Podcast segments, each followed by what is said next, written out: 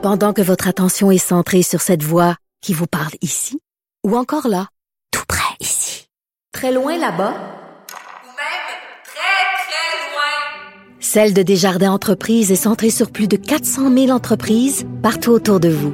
Depuis plus de 120 ans, nos équipes dédiées accompagnent les entrepreneurs d'ici à chaque étape pour qu'ils puissent rester centrés sur ce qui compte, la croissance de leur entreprise.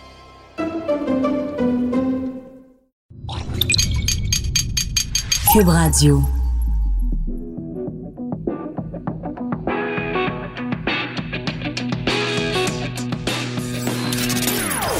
Des opinions bien à elle.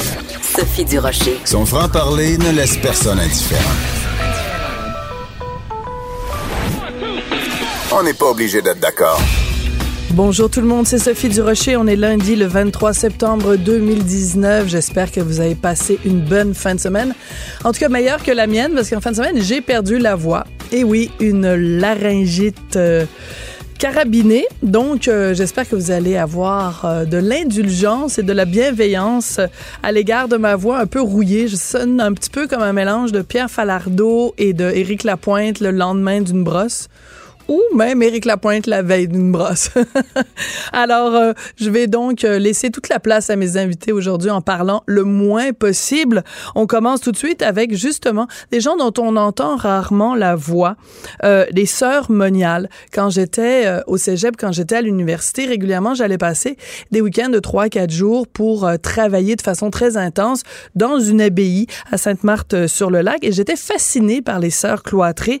Ben, Louise Sigouin, elle, a décidé de consacrer tout un documentaire à ses sœurs cloîtrées, celle du monastère Notre-Dame du Rosaire de Berthierville. Et son film Amoureuse prend l'affiche un petit peu partout au Québec vendredi le 27 septembre. Bonjour, Madame Sigouin. Bonjour. Vous avez décidé de donner la voix justement à ces femmes qu'on n'entend jamais, qui ont fait normalement le vœu de silence. Pourquoi vous êtes fascinée par les sœurs moniales? Ben écoutez, moi je c'est vraiment un hasard j'avais un projet où je filmais des gens qui habitaient un lieu euh, d'une façon différente. Et euh, je j'ai rencontré une moniale euh, tout à fait par hasard. Je me suis dit, oh, ce serait une bonne idée, hmm. avoir une moniale pour quelqu'un qui vit dans une maison d'une façon différente. Et je l'ai rencontrée. elle m'a dit, bon, écoutez, on va vendre le monastère dans un an ou deux. Moi, j'étais ébloui de tant de beauté, de tant de, de quiétude et de silence. Je me suis dit, mon Dieu, c'est, vraiment triste, là. Faut, faut laisser une trace de ces femmes-là. Il faudrait faire un documentaire. Je sors ça euh, spontanément. Elle m'a dit non, non, oubliez ça, oubliez ça, euh, les sœurs accepteront jamais, hmm. jamais. Fait que bon, euh, je me suis armée de patience, puis je les ai apprivoisées, puis euh, elles ont accepté euh, après quelques mois et j'ai eu euh, les clés du monastère et puis je pouvais faire des entrevues. Je suis devenue presque l'une d'elles. oui, vraiment, moi aussi, j'étais fascinée par tout ce mystère, ces rites et ce sacré aussi où bon on a, on, on a peu dans nos vies maintenant. Hein? Oui. Même moi, même moi, j'ai pas connu ça. Mes parents étaient pas religieux du tout. Fait que j'ai pas connu cette euh, cette façon de vivre là. J'étais euh, j'étais j'avais l'impression d'ouvrir une boîte à trésors finalement. Hmm. Oui. Et, comme trésor, vous avez trouvé donc ces femmes qui ont tout accepté de parler à la caméra. Et ce qui est assez surprenant, c'est qu'on apprend à découvrir donc ces femmes qui ont décidé vraiment de consacrer leur vie à Dieu. Et il y en a plusieurs parmi elles, pas toutes, qui ont vécu une vie avant, c'est-à-dire elles sont mariées, elles ont eu des enfants, et plus tard, elles ont décidé de, de rentrer comme ça. C'est assez particulier. Avez-vous été surprise de découvrir qu'il y en avait autant qui avaient eu une vie euh, mm. Amoureuse avant d'être amoureuse de Dieu?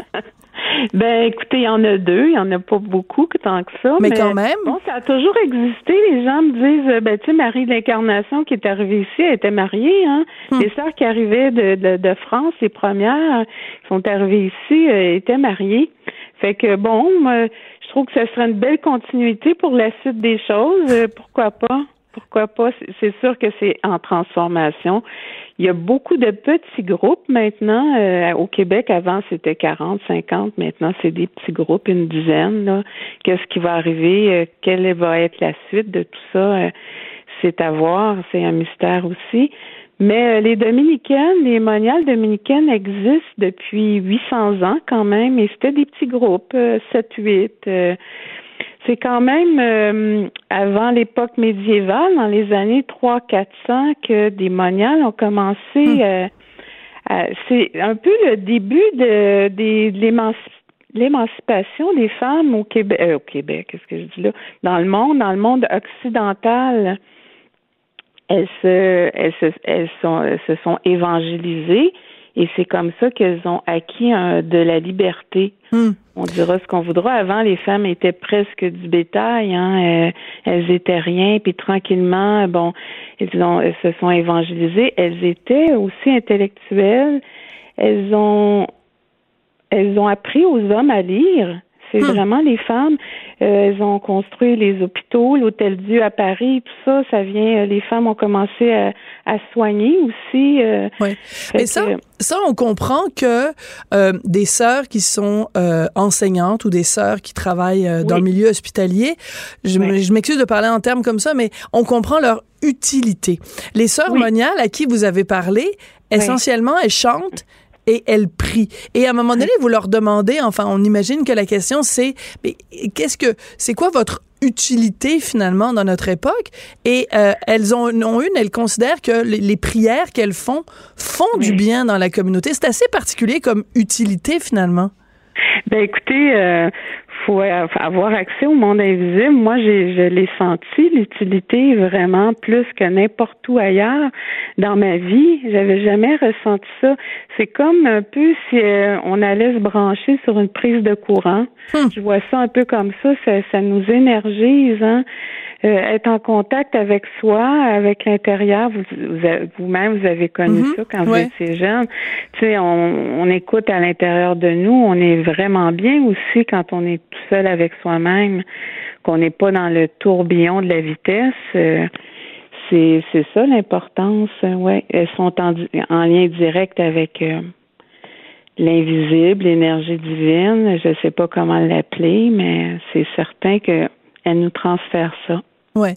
Alors c'est particulier parce que justement, vous l'avez dit, on vit un, monde où on est tellement dans le tourbillon. On est dans le tourbillon de deux choses. On parle tout le temps. Des fois, on parle trop. et, et on est euh, dans la vitesse. Alors qu'un que un monastère et les sœurs moniales, votre documentaire est très lent. Il y a beaucoup de silence. et c'est vraiment reposant de regarder votre documentaire parce que c'est le silence et la lenteur, c'est deux choses qui nous manquent terriblement dans notre époque. Exactement, oui. Non, c'est sûr, c'était mon objectif aussi d'essayer de traduire euh, ce que moi je ressentais dans ces lieux-là. Hein. Ben, c'est tant, mieux. Merci de, de votre commentaire, oui. Alors, vous interviewez, euh, parmi les moniales, il y en a une qui est jeune, une novice. Et là, on se dit, bon, ben finalement, il n'y a pas de relève, puis bon, c'est plus quelque chose de, de l'ancien temps. Mais euh, cette jeune femme-là, c'est peut-être, parmi toutes les sœurs que vous avez interviewées, celle qui est justement la plus... Euh, je dirais la plus capotée, elle capote vraiment sur le fait de vivre dans un monastère. C'est, est-ce que ça vous a surpris de voir qu'il y avait vraiment de la relève chez les jeunes? Oui, oui, j'étais étonnée. Oui, puis non, tu sais, euh, bon, je, vivais ce qui était là. Euh, j'étais tout le temps éblouie par tout ce que je voyais, ce que j'entendais. Euh, Sœur Brigitte, c'est rendue une très, très grande amie à moi, tu sais, oui. Oui, puis elle, elle continue. Quand il y a eu le déménagement, elle n'a pas continué, elle n'a pas changé de de monastère est, par, est retournée dans la vie euh, laïque. Ah mais oui? Elle est, oui, elle est retournée parce que, bon, c'était important pour elle aussi les lieux, mais euh, je vous dirais qu'elle continue à travailler avec des jeunes et tout ça, puis elle est encore extrêmement, bon, comme elle était là aussi, là, c'est sûr qu'elle n'est pas toujours dans le silence, mais quand même beaucoup, elle vit... Euh, sur euh, aux éboulements, près du fleuve, euh, tu sais, dans une maison de campagne. Bon. euh, Mais votre votre film, vous l'avez fait pour pour faire quoi? Pour que les gens percent le mystère de, de- des- des sœurs moniales, pour qu'on comprenne mieux, ou pour pour la postérité? C'était quoi le but de faire ce documentaire là Mais moi, je vous dirais, c'est pour laisser une trace, pour archiver cette mémoire-là, de ces lieux-là, de ces femmes-là. Et euh, tant mieux si les gens peuvent ressentir une espèce de bien-être, de, de sérénité en, en écoutant ce documentaire-là. C'est vraiment, euh, c'est un cadeau, là. C'est ce que je souhaite le plus, ouais. Alors le titre, il faut en parler parce que ça s'intitule Oui. simplement Amoureuse. Donc Oui. on pourrait penser que c'est un film sur euh, les relations euh, euh, passionnelles, charnelles, sensuelles. Puis bon, on se fait on se fait évidemment euh, un clin d'œil parce que dans le fond ces femmes-là sont amoureuses de Dieu. À un moment donné, il y en a une qui dit euh, Dieu est amour, puis c'est les Oui, trois plus beaux mots oui. de la langue française. Donc Oui. euh, c'est un, un clin d'œil. C'est assez audacieux de votre part donner ce titre-là quand même à, à votre Oui, documentaire. vraiment. Non, non, c'est un hasard parce que moi, quand j'écrivais au fil du temps, parce qu'il n'y a rien d'écrit, hein, pas de scénario, tout ça, mais je- bon, j'écrivais quand, puis j'écrivais tout le temps en haut de ma feuille amoureuse. Euh, je sais pas si c'est le mot qui sortait. Je pensais jamais que c'était pour être le titre. Puis là, en dernier, je dis, ah, le titre, bon, ben, écoute, donc, ça allait de soi que Mm. c'était ça, parce que moi, j'avais l'impression de vivre avec des amoureuses. Tout ce qu'elles faisaient, c'était par amour. Elles sont complètement dans l'amour de, de, de tout, tu sais, de l'attention portée aux choses. Tout, tout est fait dans, dans de l'amour. Mm. L'amour des humains, la- l'amour de, de la matière, l'amour de l'invisible. C'est tout, tout est amour. C'est vraiment ça, oui. À un moment donné, il y a une scène très particulière dans votre film où euh, c'est une dame donc qui a eu plusieurs enfants qui devient euh, sœur moniale et on a des images de la cérémonie où elle fait sa profession de foi. Et- Diane. Oui, et là, elle raconte que sa fille est venue la voir en disant "Écoute maman, je suis allée à plusieurs mariages dans ma vie, mais le plus beau mariage que j'ai vu, c'est le tien." Oui. C'est quand même spécial. Sa mère se marie avec Dieu, puis Oui. sa fille lui dit c'est le plus beau mariage que j'ai vu de ma vie. C'est très Oui. tout ça est très particulier. C'est comme vraiment un monde à part du monde dans lequel on vit. Puis elle, ce- ce- cette fille-là en question, quand sa mère lui a annoncé ça, elle lui a pas parlé pendant presque un an. hein. Ah C'est- Il y oui. a des, ben oui, elle a eu comme un choc et tout ça, mais bon après ça, c'est c'est Ah. revenu. Puis euh, bon, comme elle dit, euh, non, non, puis c'est merveilleux aussi parce que ils, ont- ils sont en communication avec leur mère, tu sais, avec les petits enfants, comme une grand-mère, puis tout ça, beaucoup au téléphone. Puis les mères sont quand même très présentes avec elle. Puis encore plus, euh, ils me racontaient, mettons. euh, je me souviens qu'une de ses filles avait, son amie de fille avait eu une grosse accident, puis elle avait dit, elle avait appelé, puis elle a dit là, maman, mettez-vous en prière. Puis Ah. elle était pas, elle était pas croyante, là, cette fille-là. Puis euh, ils ont prié pour mon amie, tu sais, fait qu'elle se sent protégée beaucoup par euh, par la prière aussi. Ah, ben c'est fascinant. En tout cas, merci d'avoir amené vos caméras euh, à l'intérieur de, de ce monastère et de nous faire partager le quotidien de ces femmes-là qui sont des femmes super rigolotes en plus. Oui, elles ont un ben sacré sens de l'humour. Elles sont toutes Oui. plus attachantes les unes que les autres. On a envie de les adopter. Alors donc, le documentaire s'appelle Amoureuse. Euh, ça prend l'affiche le 27 septembre à Montréal au cinéma Beaubien. Mais il y a aussi plein de dates à Québec, euh, évidemment au cinéma euh, Le Clap de Sainte-Foy, à Trois-Rivières, Joliette, Sainte-Adèle. Merci beaucoup, Oui. Louise Sigouin. Merci à vous. Merci. Bonne journée. Au Et revoir. faute d'entendre la voix du Seigneur, ben, vous êtes pris avec ma voix à moi aujourd'hui. Ouais, mais c'est bien, c'est bien. Vous êtes bien gentil. Merci. Merci. On n'est pas obligé d'être d'accord, mais on peut en parler. Sophie Durocher, on n'est pas obligé d'être d'accord. Cube Radio. C'est tout un dossier que nous présente Philippe Orphalie dans le Journal de Montréal, Journal de Québec ce matin. On a vraiment l'impression, pour utiliser une expression anglaise, euh, hindsight is 2020. Quand on regarde en arrière, on se dit, oh mon Dieu, si on avait su, euh, c'est en fait des Hydro-Québec, l'empire perdu d'Hydro-Québec, où on aurait pu faire des millions et même des milliards de dollars si on n'était pas parti si tôt de l'empire international d'Hydro-Québec. En tout cas, Philippe va tout nous expliquer ça. Bonjour Philippe. Bonjour. Alors, c'est très frustrant lire votre texte, pas parce que votre texte est mal écrit, mais parce qu'on se dit, mon Dieu, avec Hydro, euh, qui est quand même une société qui nous appartient à nous tous, on aurait pu faire des milliards de dollars. Qu'est-ce qui s'est passé, Philippe? Donc, en fait, ce qu'il faut savoir, c'est que Hydro-Québec a déjà eu une filiale qui s'appelait Hydro-Québec International. Et cette filiale-là, ben, au début des années, en fait, vers la fin des années 90, elle s'est fait donner le mandat non plus d'offrir des, des services de consultation pour des compagnies hydroélectriques dans d'autres pays du monde, mais bien de faire des acquisitions d'actifs. Alors, euh, d'acheter des lignes d'interconnexion, d'acheter des centrales, d'en construire. Et donc, euh, le gouvernement du Québec, à l'époque, a donné euh, un milliard et quelques au, euh, à Hydro-Québec International pour, donc, mettre sur pied, procéder à des acquisitions. Ce qu'elle a fait, et puis avec, elle l'a fait avec énormément de succès, euh, tellement que ça a même surpris euh, plusieurs observateurs à l'interne de voir à quel point euh, les choses allaient bien de ce côté-là. Euh, et donc, euh, en quelques années seulement, ben, il s'est retrouvé à la tête d'un empire euh, multinational, principalement en Amérique du Sud, mais aussi en Chine, en Australie, puis un petit peu aux États-Unis.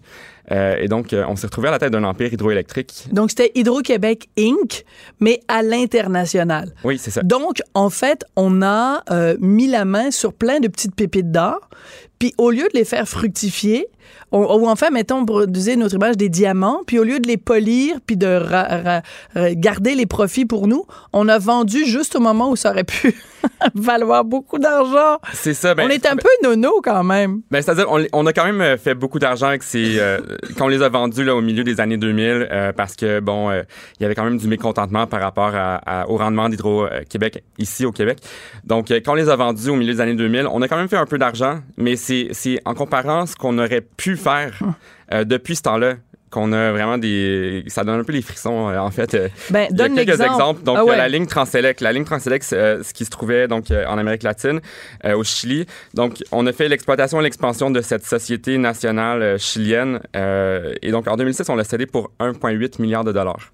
On peut se dire, ah ben c'est génial, 1,8 milliard, c'est, c'est beaucoup d'argent. C'est un profit de 813, 813 000 millions, euh, 813 millions, pardon. Euh, mais en fait, il faut savoir que cet actif-là, ben, il s'est apprécié de 334% entre euh, 2000, donc quand on en a fait l'achat, et puis euh, la plus récente transaction impliquant la vente de Transelec, euh, donc qui est l'an dernier, en 2018. Alors, euh, 334 de d'appréciation donc de l'avoir net des actionnaires. Euh, pendant ce temps-là, ben, Hydro-Québec a fait euh, a accru elle son, son actif, son avoir pardon euh, de 48% Donc euh, 48 versus 334. 334. Mais c'est facile, tu sais, je disais tout à l'heure l'expression anglaise hindsight is 2020. C'est facile avec les yeux d'aujourd'hui de se dire on aurait donc bien dû. Oui, Tu sais, comme dans la chanson de Richard Desjardins. Sauf que à l'époque, il y avait, tu l'as dit, Philippe, il y avait de la pression sur les gens d'Hydro-Québec pour dire ben là, arrangez-vous donc, concentrez-vous sur ce qui se passe au Québec plutôt que sur ce que vous faites à l'international. Mais c'était une vision à court terme au lieu d'avoir une vision à long, à long terme, en fait. Ben, c'est ce que Michel Clair, qui est l'ancien euh, PDG d'Hydro-Québec International, semble dire. Euh, donc, lui, euh, on s'est parlé. En fait, il donne pas souvent d'entrevues sur Hydro-Québec International. euh, donc, euh, on a quand même beaucoup de chance d'avoir pu lui parler.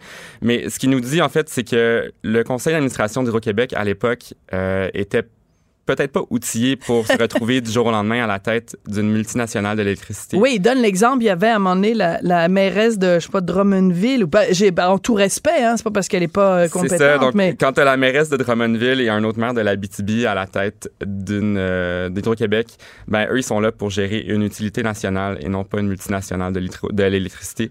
Donc, c'est peut-être une, une question d'expertise. Si sur euh, ces, ces, ces, ces boards-là, s'il y avait eu des gens euh, plus à même de connaître justement le potentiel euh, futur de, de- des acquisitions de Hydro-Québec International, on en aurait plein les poches aujourd'hui. C'est une des choses qu'il dit. Euh, c'est une hypothèse. C'est une cas. hypothèse, en fait. Donc, euh, M. Claire ne dresse pas de, de constat catégorique.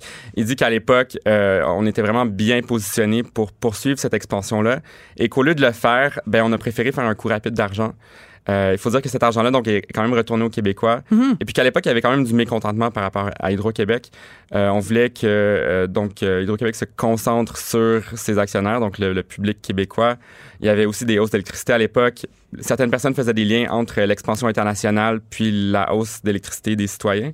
Donc euh, tout un ensemble de, de- de circonstances. Puis il faut dire aussi qu'avec cet argent-là qu'ils ont euh, empoché avec la vente des actifs, ben, on a quand même construit les centrales. Ce qui par la suite nous ont permis d'exporter de l'électricité dans le nord-est des États-Unis, euh, un peu ailleurs au, au Canada également. Oui, mais on n'a pas aussi investi dans des éoliennes ou des trucs qui n'ont pas été vraiment des grands, grands, grands succès? Ouais, ben ça a été une des intentions, euh, donc euh, d'investir dans l'éolienne. Effectivement, la, la filière éolienne n'a pas eu un énorme succès Un au Québec succès. pour l'instant. Mais c'est un petit peu comme si, mettons, je fais un parallèle avec l'immobilier.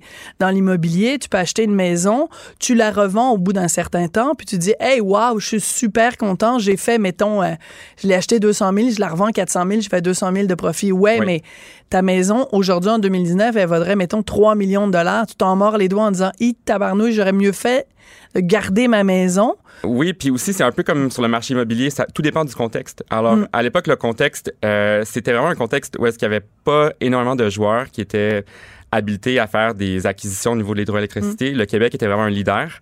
Aujourd'hui, ben, il y a plein de fonds d'investissement qui sont présents. Certains deviennent même des opérateurs. Euh, des fonds comme Brookfield, justement, qui a racheté la centrale Transelec à, à, à Hydro-Québec. Donc, le nombre de joueurs aujourd'hui, c'est multiplié par des dizaines et des dizaines. Et il y a beaucoup, beaucoup de capitaux disponibles chez d'autres euh, types d'investisseurs qu'Hydro-Québec. Donc, l'avantage comparatif d'Hydro-Québec, c'est un petit peu amenuisé. Il y a quelques projets qui sont toujours considérés en ce moment, mais bon, Éric Martel, qui est le PDG d'Hydro-Québec, a dit en 2015 qu'il voulait se relancer dans la filière internationale. Il y a plusieurs projets qui ont été étudiés, sauf qu'il n'y a aucune acquisition qui ont été faites jusqu'à maintenant. Parce que justement, ce contexte-là est différent. Euh, Hydro-Québec, la valeur ajoutée qu'ils sont capables d'aller, euh, de mettre sur différents actifs est vraiment différente de ce qu'on a- on aurait connu à l'époque si on avait continué. Euh, c'est un peu déprimant. Pendant que votre attention est centrée sur cette voix qui vous parle ici, ou encore là, tout près ici, très loin là-bas, Ou même très, très loin. Celle de Desjardins Entreprises est centrée sur plus de 400 000 entreprises partout autour de vous. Depuis plus de 120 ans, nos équipes dédiées accompagnent les entrepreneurs d'ici à chaque étape pour qu'ils puissent rester centrés sur ce qui compte, la croissance de leur entreprise. Quand on, lit ça, surtout quand euh, on dit, ben, on serait aujourd'hui, là, si on n'avait pas fait ça, si on n'avait pas vendu trop tôt, en fait, on serait un leader mondial de l'hydroélectricité. Euh, quand tu as parlé euh, à, à M. Claire, justement, euh, est-ce qu'il était amer? Est-ce qu'il était fâché? Est-ce qu'il est, c'était juste un constant en disant, oui, on aurait pu, on l'a pas fait? Ou est-ce que, c'est parce que c'est- on est quand même passé à côté de milliards de dollars, là? Oui, alors j'ai parlé avec Luc Thibault, qui est aussi le gestionnaire de l'ancien gestionnaire de l'Amérique latine au Québec international. C'était un petit peu le bras droit Mhm. de M. Claire.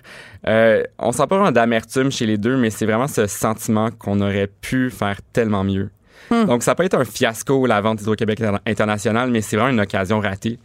Euh, et puis, je pense que c'est un peu ce que les deux, euh, euh, ce que les deux déplorent, en fait, aujourd'hui. Parce qu'il y a quand même une règle de base à la bourse, c'est t'achètes bas et tu vends haut. Alors là, on a acheté bas, on a vendu moyennement haut, mais si on avait entendu, on aurait vendu encore plus haut, puis on aurait vraiment empoché de l'argent. Et c'est nous tous collectivement qui, auriez- qui aurions été gagnants. Parce que, tu sais, juste l'exemple que tu donnais tout à l'heure, là, euh, le, le- la filiale qui a fait euh, euh, des profits de 343% versus nous, à Hydro-Québec, qui en avons fait 48, Oui. c'est quand même 300 de plus. hein? Puis on parle pas de pinottes là, de maison à 200 000 Non. Philippe, euh, merci beaucoup d'avoir fait ces entrevues-là, nous Merci. avoir éclairé sur l'empire perdu qu'on aurait pu connaître, en tout cas à Hydro-Québec. C'est absolument passionnant à suivre. Merci beaucoup, Philippe Orfali. Merci. Philippe, donc, qui est journaliste au Journal de Montréal, Journal de Québec. Après la pause, on va parler de Donald Trump. Il va faire euh, un discours aujourd'hui sur la liberté de religion, mais c'est un petit peu deux poids, deux mesures, son affaire. Écoutez ça après la pause.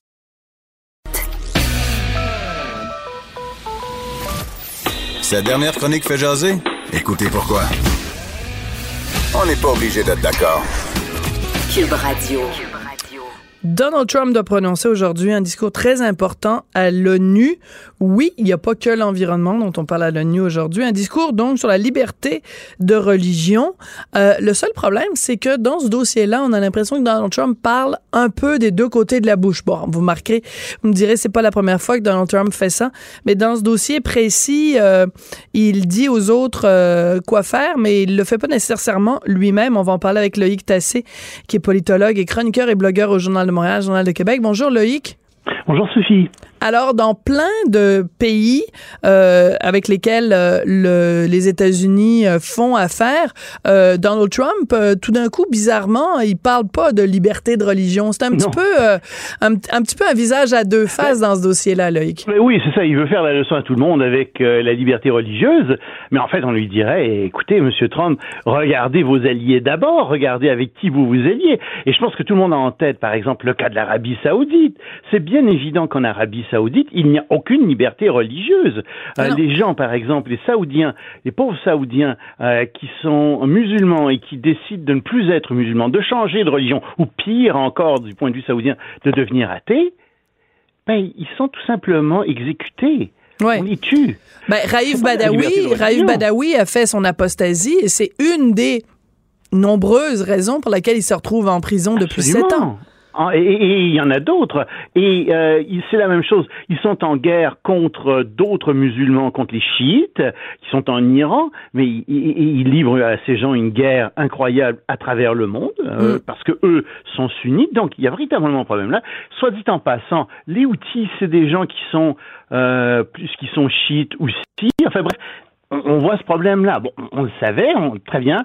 C'est quelque chose qui est connu sur l'Arabie Saoudite. Mais même chose pour l'Iran. Est-ce que tu entends Donald Trump se plaindre du régime euh, des, des religieux iraniens? Jamais. Non. Non. Jamais. C'est pas un problème pour lui. Et pourtant, c'est un sacré problème. Les femmes là-bas qui sont pas essaient d'ôter leur voile, elles luttent pour le droit d'ôter Elles sont leur voile. emprisonnées. Elles sont emprisonnées. Est-ce que tu entends en train de dire quoi que ce soit? Non. Non. Non, non. En Israël, Benjamin Netanyahou, il est allié depuis plus de dix ans avec euh, des, un parti politique qui est soutenu massivement par des juifs orthodoxes. Ah, Des juifs ultra orthodoxes orthodoxe même, on peut dire. Ultra orthodoxe. Oui, Oui. oui, oui. Ultra orthodoxe. euh, C'est, c'est, euh, ce sont des gens qui euh, véritablement terrorisent euh, leurs leurs ouailles, euh, leur font croire que euh, s'en iront en enfer pour des pécadilles du genre mâcher de la gomme. C'est sérieux là, c'est pas une blague. Ouais. Euh, et donc, tu dis, oui, mais, mais qu'est-ce que vous faites avec ces gens? Et ces gens-là sont exemptés du service militaire, euh, ces gens-là aussi vivent beaucoup au crochet euh, de la société israélienne. Les gens en Israël en ont marre d'ailleurs, Ouais. mais Netanyahou fait avancer l'agenda religieux et politique de ces gens. Est-ce que Donald Trump a émis la moindre réserve à leur endroit? Surtout OK. pas. Bon, alors, ben, mais on peut aussi renverser la question, euh, Loïc, si Ouais. tu le permets.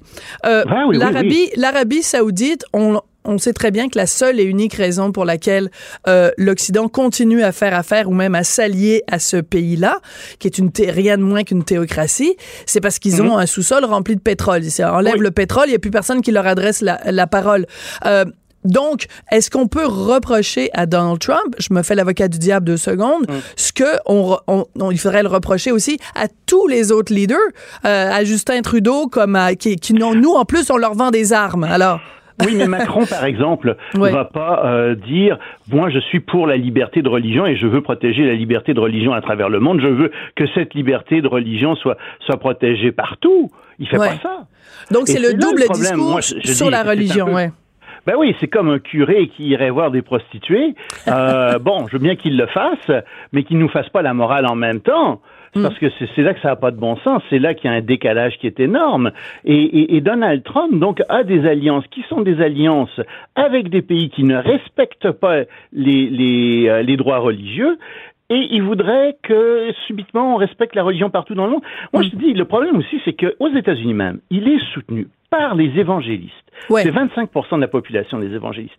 Et les évangélistes sont des fondamentalistes religieux, Mais des tout à fous fait. furieux, qui s'imaginent que Jésus-Christ va revenir sur terre, puis qu'il va régler tous les problèmes, et qu'en fait, pour certains d'entre eux, il faut accélérer les problèmes au Proche et au Moyen-Orient, parce que plus tôt ça pètera, plus tôt Jésus-Christ arrivera sur terre. OK, oui, non, ça c'est vraiment des Non, là, c'est fou. Non, c'est des. Mike Pompeo, qui est son secrétaire d'État, Ouais. qui garde une Bible constamment ouverte sur son bureau en matière, pour prendre des décisions en matière de politique extérieure. Et Mais boy, c'est- fou dingue, là. Jesus Christ. dingue. Oh my God!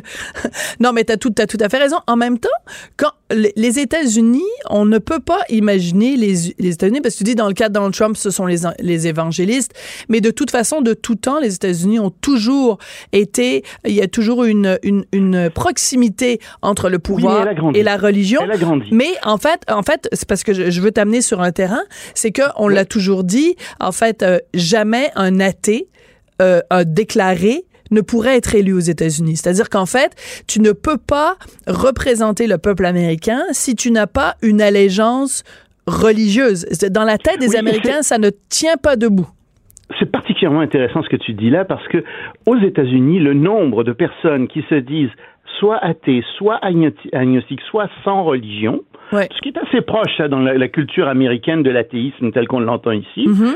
Sans être la même chose, mais on, on- c'est à peu près 25% de la population. Quand et même. ça augmente, ce taux. Ouais. Ça augmente année après année. Hmm. Et donc, il y a de plus en plus de gens donc qui se détachent des religions, et on le voit très bien, les, les, les, les- chez les protestants, chez les catholiques, etc., chez les mormons. Il y a une baisse générale. Il n'y a que chez les musulmans où ça a augmenté de 0,1 Partout ailleurs, Hmm. les- il y a de moins en moins de croyants dans chaque branche religieuse.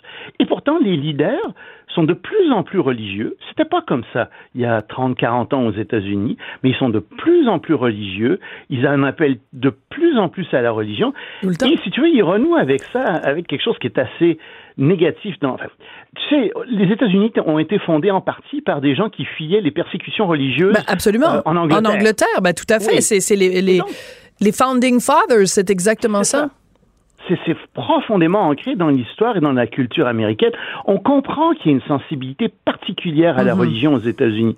Mais moi, ce que je dis, et c'est ça que j'ai écrit dans, dans ma chronique ce matin, je dis, écoutez, là, il y a une différence entre des gens qui euh, pratiquent une religion, si vous voulez, de manière générale, une religion euh, qui n'est pas une qui, qui est une religion moderne, Mhm. je dirais de type moderne. Les gens peuvent avoir Modéré. qu'ils veulent Ouais. modérés, mais pas des gens. Moi, je suis contre les gens qui, par contre, enferment. Je suis contre les leaders religieux qui enferment les gens dans une prison euh, religieuse, véritablement, de croyances religieuses, qui euh, leur donnent l'impression qu'ils vont aller en enfer Mhm. euh, seulement s'ils contestent ce qu'on ce qu'on leur dit. Euh, ces gens-là, je trouve qu'ils torturent véritablement euh, leurs ouailles, et je suis contre ça. Et je dis, un instant, on n'a pas le droit d'attaquer la conscience des gens comme ça, de l'emprisonner dans une prison religieuse, de croyances religieuses. Ça, je suis contre ça. Et je pense qu'il faut faire la différence. Il est temps qu'on dise non, ça n'a pas de sens de faire ça aux gens. Ce n'est pas euh, quelque chose qu'on doit tolérer dans nos, euh, dans nos sociétés. Et le problème, c'est que justement, on est alliés, les États-Unis sont alliés avec plein de pays qui font ce genre de choses. Ouais. Et aux États-Unis même, il y a des groupes religieux qui, sont, qui font ce genre de choses. Et moi, je dis non, ça va pas. Plus que ça, ces gens-là, de par leurs croyances, placent leurs croyances au-dessus Bon. de nos lois. Voilà. Alors ça, ça, je- je suis contre. Alors ça, ça nous amène à un point qui est très intéressant que tu soulèves dans ta chronique ce matin. Tu dis que normalement, bon, quand il y a des élections fédérales, ben, aux États-Unis comme ici, on pose toutes sortes de questions euh, aux, aux- aux individus, aux candidats qui se présentent et qu'on veut euh, élire. Mais imaginez si on demandait à ces candidats si pour eux la loi de Dieu est plus importante que la loi euh, humaine ou que la loi qui- qui- qu'ils vont être appelés Oui. à voter en étant en étant Est-ce élus. est-ce qu'ils placent les lois humaines euh, au-dessus de leurs croyances? Ouais. En fait, Dans je fais un parallèle. Je fais un parallèle juste deux secondes. Moi, je serais drôlement intéressant de poser la question à Jacques Meeting. Est-ce que la loi de, des, des Sikhs est plus importante que la loi civile canadienne? canadienne Oui. Ben oui. Et euh, moi, j'ai- j'aimerais poser la, la question aussi à tout le monde, à Justin Trudeau. Mhm. Qu'est-ce qu'il en pense, lui aussi? Parce que dans une démocratie, la loi est plus importante que tout le reste. C'est ça qui est le plus important. J'avais allé plus loin que ça. C'est grâce à la démocratie et aux lois qu'on a dans nos démocraties Mm. qu'il y a une liberté religieuse, une Absolument. liberté de conscience religieuse. C'est pas l'inverse. S'il fallait écouter les leaders religieux, il n'y en aurait pas de démocratie. Mhm. Alors, et je parle des leaders qui sont des, des leaders religieux fondamentalistes, évidemment. Bien hein, sûr. Eux, euh, eux seraient très heureux de, de se, de, de- de se substituer aux élus. Donc, c'est une question qui est très importante à poser, et c'est une question qui, malheureusement, prend de plus en plus de place dans nos sociétés. Mhm. Et je pense qu'il faut la poser aux candidats pour des intellectuels, pour des gens qui sont relativement éduqués. Je vais te dire que c'est quelque chose qui va de soi. Mm. On place puis pour les gens qui ont du bon sens en général aussi. Vont dire oui, oui, les lois sont plus importantes. Nos lois humaines sont plus importantes. En fait, c'est un débat qui a été réglé figure-toi, il y a aussi longtemps que la fin, de la, la fin du Moyen Âge. C'est ce qui a donné lieu à leur Renaissance. On dit, écoutez, d'un côté, il y a les lois humaines, les humains s'occupent de leurs lois, puis de l'autre côté, il y a tout ce qui est métaphysique, votre façon de vous comporter en Mm. privé. Ça, c'est métaphysique. Si vous croyez n'est-ce pas, en, en la vie en- après la mort, etc. Vous irez au paradis si vous faites du bien. Si vous n'y croyez pas, vous irez en enfer. C'est très bien. Mais pour les lois humaines, On s'en ce occupe. sont des lois qui sont faites par les Ben, humains. en fait, c'est qu'elles sont faites, c'est aussi qu'elles sont Oui. faites pour tout le monde. C'est que dans une société, si chacun se dit, ben moi, c'est la loi de mon Dieu qui est plus importante, ben le problème, c'est, oh, il faut, on s'entendra pas sur le Dieu. Parce qu'il y a ton Dieu, il y a mon Dieu, puis il y a ceux qui croient pas en Dieu. Alors, ça devient compliqué. Alors que le, le, la, la loi des humains, ben c'est un tronc commun qui nous permet tous d'avancer. Et, euh, et, et c'est ça qui constitue la, la, la démocratie. Je veux juste Bien sûr. revenir à notre, à notre bon ami euh, aux cheveux orange. Euh, tu dis, bon, comment se fait-il qu'il tient un double discours? Il dit qu'il est pour la liberté religieuse et qu'il va se battre Je pour ne sais ça. pas comment se fait-il. Je fais remarquer qu'il tient un, double discours. Oui, oui, Hmm. tout à fait. Oui. Alors, donc, euh, mais en même temps euh, que dans les pays avec lesquels il est allié, euh, il n'y a pas de liberté religieuse et qu'il n'en fait pas cas ou qu'il ne tape pas sur les doigts de ces pays-là. Si euh, euh, Donald Trump débarquait en Arabie Saoudite en disant ça n'a aucun, aucune, euh, euh, aucune allure la façon dont vous traitez justement les minorités religieuses, s'il arrivait en Iran en disant comment ça se fait que vous traitez les femmes comme de la chenoute, s'il arrivait en Israël en disant à, à, à Bibi euh, comment ça se fait que tu euh, es allié avec les ultra-orthodoxes, c'est très bien Loïc qui se ferait recevoir avec euh, une brique et un fanal, puis on lui dirait de quoi tu te mêles, Donald? Non, il y a beaucoup Non. de gens qui le suivraient. Dans les pays arabes, par exemple, et musulmans, devrais-je dire en général, l'Arabie saoudite est copieusement détestée. Ouais. Les gens n'aiment pas du tout le wahhabisme euh, qui se diffuse, qui, qui rentre dans les sociétés avec le fric que l'Arabie saoudite a. Non, l'Arabie saoudite est un ennemi des démocraties. C'est une honte qu'on soit allié à cette Pendant que votre attention est centrée sur cette voix qui vous parle ici, ou encore là, très loin là-bas, Ou même très, très loin. Celle de Desjardins Entreprises est centrée sur plus de 400 000 entreprises partout autour de vous. Depuis plus de 120 ans, nos équipes dédiées accompagnent les entrepreneurs d'ici à chaque étape pour qu'ils puissent rester centrés sur ce qui compte, la croissance de leur entreprise. Arabie saoudite. Mais regarde ce qui s'est passé. saoudite Regarde la en- semaine dernière ce qui s'est passé en France. La Ligue euh, islamiste mondiale, il y avait un représentant, le ministre de la Justice de l'Arabie saoudite qui était là, qui a été reçu par plein de dignitaires français. Puis Ensa Faïda, la femme de Raif. Badawi, est allée, je l'ai vue à la télévision française. Elle était interviewée en disant, euh, puis bon, son français est un petit peu, euh, est pas super bon, mais il s'améliore tout le temps, Ensaf. Et, euh, et elle disait, mais comment se fait-il que vous donnez, que vous déroulez le tapis rouge à l'Arabie Saoudite? Et il y avait Zineb El Razoui, donc euh, cette ancienne journaliste de, Charlie Hebdo, qui disait, mais comment ça se fait que la France, qui était le, le pays des lumières et des libertés, se met à genoux devant l'Arabie Saoudite? Oh, pour une simple question de fric, parce qu'ils achètent de l'armement de la France, parce qu'ils achètent aussi beaucoup de, euh, de bijoux, de produits de luxe. Voilà, c'est tout simplement ça. Mais à un moment donné, il faut dire, non, c'est comme, tu sais, c'est comme au temps de l'Afrique du Sud. L'Afrique du Sud avait bon un, affreux régime d'apartheid. C'était l'État le plus riche de l'Afrique, un Mm. des États les plus riches au monde. Puis à un moment donné, on a dit, ça suffit. Et il faut Ça souligner, suffit, Brian Mulroney, hein. le travail absolument exemplaire que Brian Mulroney, ancien premier ministre canadien, a fait, justement. Puis à toutes les campagnes de boycott, toutes les ban- euh, euh, campagnes de désinvestissement où on disait aux compagnies, vous n'avez pas d'affaires à investir en Afrique du Sud tant qu'ils ont le régime d'apartheid. Et c'est ça qui a fait tomber ce régime-là. On aurait pu le faire avec l'Arabie Saoudite il y a bien des années. On aurait dû le faire. Mm. Maintenant, c'est plus difficile parce que euh, la Chine est devenue un acteur extrêmement important et d'autres pays aussi. L'Arabie Saoudite maintenant exporte 80% de son pétrole en Asie. Mais oui, on aurait dû le faire et euh, c'est quelque chose qu'on aurait dû faire de manière générale. Maintenant, comment on devrait s'y prendre de nos jours, je suis pas très sûr, mais je pense que, euh, je répète, euh, l'alliance qu'on a avec l'Arabie saoudite, si elle nous rapporte à court terme de l'argent parce Mm. qu'on lui vend beaucoup de choses, eh bien, à long terme, elle est extrêmement nocive. Elle nous coûte beaucoup plus cher que ce qu'elle nous rapporte Pourquoi? Tout simplement parce que l'Arabie saoudite continue à soutenir et à exporter le wahhabisme à travers le monde, qui est une forme religieuse extrême, et c'est eux qui sont derrière euh, les... Il les, faut jamais oublier que c'est leur idéologie, c'est cette idéologie-là qui est derrière Al-Qaïda, qui est derrière donc les attentats du 11 septembre, qui est derrière un grand nombre de groupes terroristes au Proche et au Moyen-Orient. Absolument. C'est pas la seule raison. On va se quitter là-dessus. C'est un facteur essentiel. Tout à fait. C'est important de le rappeler. Et, euh, et en effet, ça fait partie de la solution d'écrire des chroniques comme celle que tu as écrite ce matin, de dénoncer ces choses-là et de, et de provoquer en tout cas cette, euh, cette réflexion-là. Merci beaucoup, Loïc. C'est un plaisir, salut. Loïc Tassé, qui est politologue, chroniqueur et blogueur au Journal de Montréal, Journal de Québec. On vient de parler des religions. Après la pause, on parle des sectes et de l'impact négatif des sectes dans la société. Tout le monde a droit à son opinion. Elle requestionne, elle analyse, elle propose des solutions. Sophie Durocher. On n'est pas obligé d'être d'accord. Alors, on parle beaucoup de sectes au Québec euh, ces jours-ci. Euh, il y a eu il y a eu d'abord ce reportage de JE de Marie-Christine Bergeron la semaine dernière sur euh, la mission de l'Esprit Saint. Euh, Marie-Christine donc est allée a découvert qu'ils avaient un lieu de culte illégal. Elle a aussi découvert que ils avaient euh, ils continuaient à faire l'école en prétendant qu'en fait les enfants faisaient l'école à la maison alors qu'en fait il y avait une école qui a depuis été fermée. Bref, on a démasqué beaucoup de choses dans ce reportage de JE et puis en fin de semaine dans le journal, il y a aussi le témoignage d'une femme qui, euh, elle, dit qu'elle a été élevée dans une secte et qu'on reste avec des séquelles de ça. On voulait parler de tous ces phénomènes-là avec Manon Boyer. Manon Boyer, c'est la tante d'Éloïse Dupuis. Vous vous souviendrez, cette jeune témoin de Jéhovah qui était morte au bout de son sang.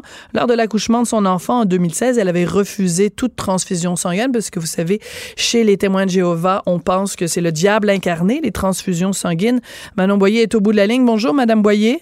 Bonjour Sophie. Bonjour. Écoutez, quand il y a eu dans le journal euh, ce témoignage donc euh, d'une femme qui disait j'ai été élevée dans une secte, on reste avec des séquelles de ça, mais qu'elle ne euh, nommait pas quelle était la secte, vous avez réagi sur Facebook. Je veux juste lire ce que vous avez dit.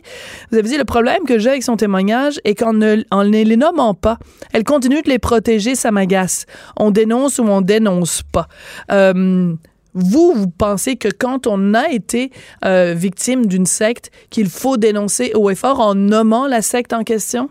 Absolument, absolument, parce que ça peut aider des gens à ne pas entrer dans ces sectes-là ou d'autres à en sortir. Oui. Alors, je pense qu'il faut dénoncer ceux qui ont le courage et la force de dénoncer parce que c'est pas évident.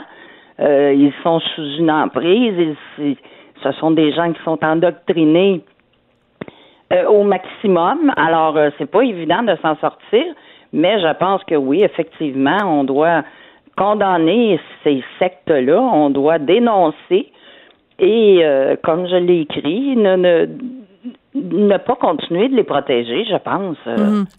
Parce que en disant bon moi j'ai été dans une secte c'était l'enfer puis j'ai réussi à m'en sortir si on nomme pas la secte euh, ben il y a plein de gens qui sont peut-être encore dans cette secte là qui vont pas se sentir concernés qui vont pas se dire bon ok ben si elle elle s'en est sortie moi je suis capable. Donc on est en fait en train de euh, de minimiser ou de banaliser ce qui se passe dans ces sectes là d'une certaine absolument. façon et les gens lorsqu'ils sont dans ces sectes là je pense qu'ils n'en ont pas conscience. Héloïse, ma nièce, ne savait pas qu'elle était dans une secte. Êtes-vous sérieuse? Ben oui, je suis sérieuse parce que ces gens-là, c'est une mini-société qui vivent dans notre société. Alors, c'est des gens qui ont très peu d'informations hmm. extérieures, euh, qui n'ont pas accès aux médias, qui ne. Euh, c'est des gens qui ne vivent pas parmi nous. C'est des gens pour qui tout ce qui n'est pas les témoins de Jéhovah, par exemple, toutes les personnes qui ne sont pas témoins de Jéhovah sont des représentants de Satan. Et eh boy, c'est le fun, ça commence bien. Effectivement. Ben Alors, toutes les personnes qui fument, c'est Satan. La boucane, c'est Satan. Euh, on leur enseigne que des homosexuels, ils classent ça sur la même égalité que la bestialité. Ben voyons donc.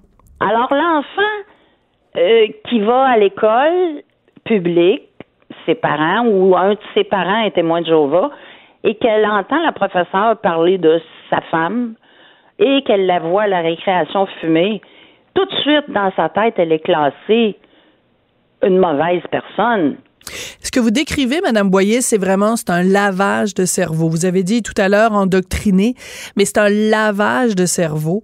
Euh, comment comment vous expliquez vous qui avez vu donc votre votre nièce euh, et que vous avez essayé d'intervenir puis de ça, ça doit être parfois décourageant de se dire on, on est d'abord vous deviez vous-même être perçu comme Satan et comment on fait justement pour percer une brèche? À l'intérieur de, cette, euh, idéologie-là pour leur faire comprendre que c'est une secte, puis c'est nous qui vivons normalement, puis c'est eux qui vivent anormalement. C'est très difficile de, les faire sortir de là, voire même impossible. Mais je vous dirais que de, depuis près de trois ans que j'amène ce combat, euh, j'ai réussi à conscientiser les gens, et ce, partout dans le monde bien humblement, je vous Qu'est-ce que vous voulez dire partout dans le monde? Expliquez-moi. Ben, c'est que maintenant, on entend parler les gens d'une secte. Avant, les gens parlaient d'une religion, et ce hmm. n'est pas une religion.